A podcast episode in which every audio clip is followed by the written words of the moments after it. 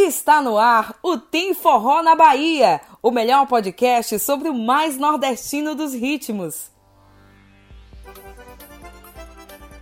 Olá, meus amigos e minhas amigas do forró. É com muito prazer que temos aqui a oportunidade de trazer para vocês uma grande novidade, que é o podcast Tem Forró na Bahia.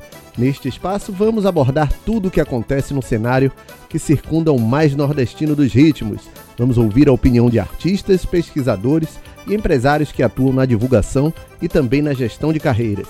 O nosso programa de estreia traz uma importante abordagem, que é a visibilidade do forrozeiro. A gente bateu um papo com muita gente boa e vai trazer aqui as mais variadas opiniões sobre quem faz forró, opiniões essas baseadas em entrevistas exclusivas.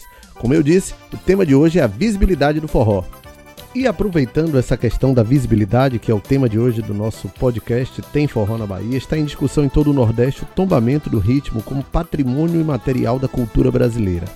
A gente sabe que é um processo longo, que tem várias fases a serem cumpridas, mas vamos saber na prática o que é isso.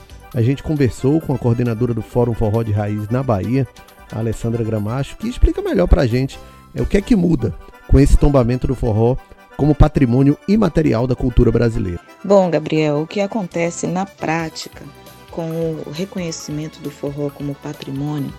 Nós vamos lutar por ações, é, nós vamos lutar por políticas especiais, por políticas próprias para uh, o forró, para salvaguardar o bem que é. Então, é, o Estado reconhece como bem que deve ser preservado. Né? É, isso está na Constituição, na Constituição Federal, no artigo 231, e que, que diz, que, que decide que o bem é, patrimonializado, o bem registrado, ele tem que ser protegido.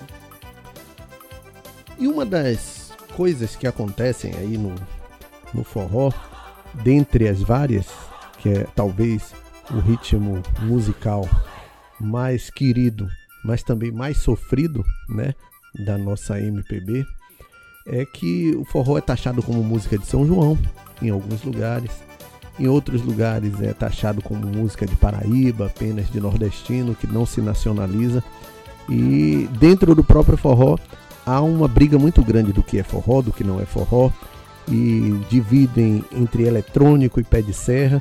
Então eu conversei com a radialista Tereza Dávila, ela tem experiência em apresentação é, de programas de forró no rádio, e perguntei é, por que, que é que o, o, chamado pé de serra, o forró tradicional, não tem tanta visibilidade, tanta é, fama, vamos dizer assim, tanto alcance midiático quanto o forró mais eletrônico, o forró de plástico, como chamam.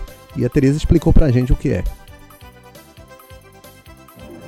Bom, particularmente falando, eu não acho que seja por uma questão de desinteresse do público, não. Até porque eu curto muito forró pé de serra, conheço assim muita gente que curte o pé de serra, inclusive pessoas que não são fãs do nosso forró eletrônico, mas curtem o forró pé de serra. Então, talvez seja por uma questão comercial, né? Eu acho que, que é mais isso mas por falta de interesse do público, não. Eu acho que a grande maioria das pessoas, assim, dá o maior valor a, um forrozinho pé de serra, né? Eu acho, sinceramente falando, eu acho. Personagem forrozeiro de notada qualidade artística e também dono de uma veia empreendedora ímpar, Targino Gondim fala sobre os segredos né, de conseguir o sucesso comercial, mesmo sendo um artista que representa o forró tradicional. Olha, eu, eu não consigo me enxergar um artista é, sem movimentação a, além dos palcos. Não, o artista ele tem que estar antenado com tudo que está acontecendo, ele tem que sim que ser efetivo, ele tem que fazer parte, ele tem que participar da elaboração de tudo, participar do dia a dia, do passo de cada passo, é, com ligação com a carreira dele. Eu faço isso. Os meus projetos eu penso, repenso, eu ligo, eu falo, eu discuto, eu, eu, eu rascunho, é, eu desenho, eu toco, eu começo a, criar os, os arranjos, eu opino sobre arranjos, eu é, determinam ali a minha, a minha assinatura, né? Todo artista tem que ter a sua assinatura, então ele não pode ficar mais atrás, lá atrás, escondido, né? longe do, do, que, do que tem que acontecer. Então é isso que eu faço. No meu canal do YouTube, as, a, os conteúdos que a gente vai gerando para ali, nos, nas minhas redes sociais, Instagram, Facebook, eu estou sempre por ali fazendo lives, sempre conversando com o meu público. Ao máximo de, de possível, eu vou dando atenção para esse público também e criando, criando coisas novas e mantendo o público informado também de tudo que está acontecendo e de, de tudo que pode acontecer. É isso que tem que acontecer e os artistas, os forrozeiros, os músicos, eles têm que estar mais antenados com esse momento é, atual das nossas vidas. Imagina e a questão desses festivais que você produz aí durante o ano. Você produz o festival de forró da Chapada Diamantina em outubro e na Semana Santa você produz o festival de forró de Itacaré. Há algum resultado prático disso? Explica pra gente melhor. Enxergo sim, Gabriel, claro. Enxergo já os resultados. É, pessoas que, que começaram a tocar sanfona nos meus festivais, que hoje já estão tocando bacana, estão tocando super bem, que se empolgam aumenta a determinação dessas pessoas, a questão teórica, a questão prática do instrumento da sanfona. Isso falando nas aulas que eu é, proporciono, né? As aulas que eu incluo nos meus festivais são aulas, aulas de sanfona, de zabumba e triângulo, gratuitas para o povo. É, e, e, vejo também os resultados é, práticos é, com as, as atrações, né? com as bandas, com os grupos, com os artistas, os forrozeiros que não são tão conhecidos ou que precisam de, de, de, precisam de palco, de luz, de brilho, de público. E isso o festival tem dado é, em cheio para todo mundo, para todos nós.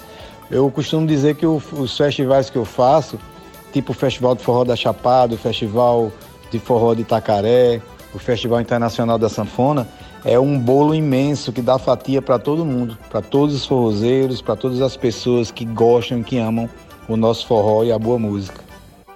Com a carreira consolidada e campeão em agendas pelo interior do estado, pelo interior do Nordeste e também em outros estados do Brasil, Adelmário Coelho fala sobre essa questão da discriminação, que ainda é muito grande com relação ao forró.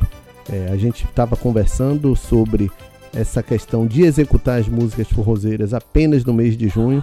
E Adelmário acredita que melhorou um pouco o cenário, porém, ainda hoje há uma certa discriminação com relação aos ritmos nordestinos. Bom, é evidente que o forró ainda continua tendo restrições e a grande mídia, evidentemente, que pontualmente é, ela, ela faz algum aceno para a cultura popular nordestina né, no mês de junho, mas eu, quando analiso isso, ainda vejo o que existe de ruim no país, que é o preconceito. E olhe que lá atrás o forró ele tinha ainda uma rejeição muito grande, mas muito grande. E conto rapidamente aqui um episódio que aconteceu comigo, né, em 94, 95, quando eu cheguei em Salvador e pedi para o diretor da rádio né, tocar minha música. Isso eu estava no mês de março, por ali, abril. Ele me chamou assim: Isso é louco, cara? Como é que eu vou tocar um forró é, no mês de março, mês de abril? Toco em junho e olhe lá. Então, é realmente um cenário que ainda nos causa assim, um desconforto muito grande. Hoje, essa realidade melhorou. Confesso a todos vocês que não acho que seja ainda o ideal, mas que melhorou muito. E tenho certeza que todos os forrozeiros, forrozeiras, defensores, defensoras do forró trabalham nesse sentido, para que a gente tenha né, essa cultura na sua plenitude. E aí vai aqui, entendeu? Um agradecimento ao site São João na Bahia, o Ponte do Forrozão e em Salvador, né? E eu me arriscaria até dizer na Bahia, são os dois veículos de comunicação que verdadeiramente prestigiam a cultura forrozeira. Né? Independe de ser mês de junho, independe de ser dezembro, independe de ser qualquer momento. O cantor e compositor Del Feliz, que tem uma agenda bastante movimentada durante todo o ano, isso eu falo em tempos fora de pandemia, ele fala que forró não se restringe apenas ao São João, é um ritmo completo que mexe com a dança, mexe com elementos culturais como a poesia e, portanto, é uma música que pode ser tocada e executada durante o ano inteiro.